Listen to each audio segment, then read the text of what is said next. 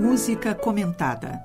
As obras e as gravações musicais nas palavras de músicos e pesquisadores. Olá, ouvintes da Rádio da Universidade.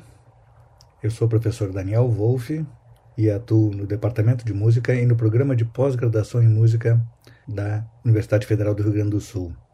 Estou aqui para falar para vocês sobre a minha gravação da suíte francesa número 2 de Johann Sebastian Bach, uma obra originalmente escrita para cravo que eu adaptei para violão solo e gravei no meu disco Guitar Joy of Man's Desiring. Uma tradução livre seria Violão, Alegria dos Homens, o nome do disco. Esse álbum integra a série Música em Performance do programa de pós-graduação em música da URGS.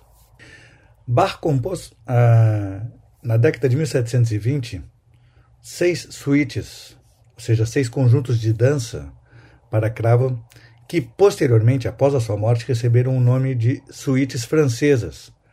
Apesar de que nem todas as danças que constam nessas suítes são em estilo francês.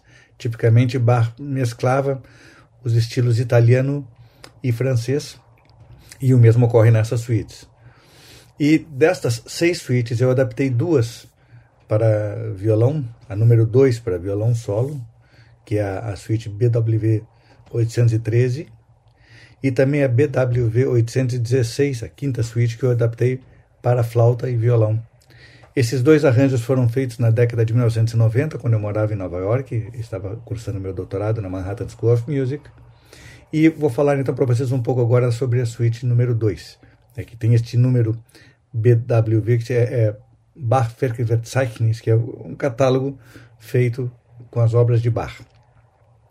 A suíte número 2, ela tem tanto aqueles movimentos que são tradicionais da suíte, ou seja, a Allemande, Courante, Sarabande e Gig, como também tem uh, movimentos adicionais. Tem uma área e tem um minueto, dois minuetos, na verdade, seria o minueto e trio.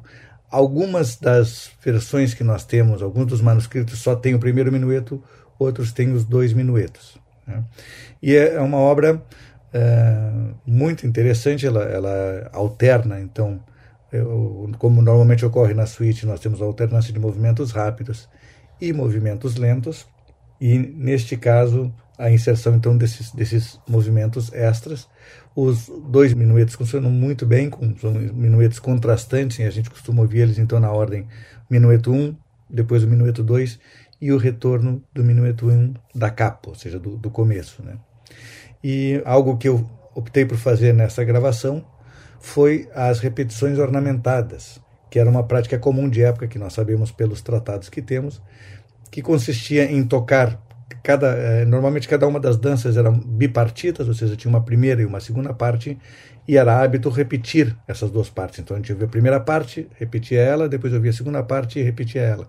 E nessas repetições, muitas vezes, ficava aberto ao intérprete a adição de ornamentações, que foi o que eu fiz na gravação que nós escutaremos a seguir e que eu espero que seja do agrado de vocês.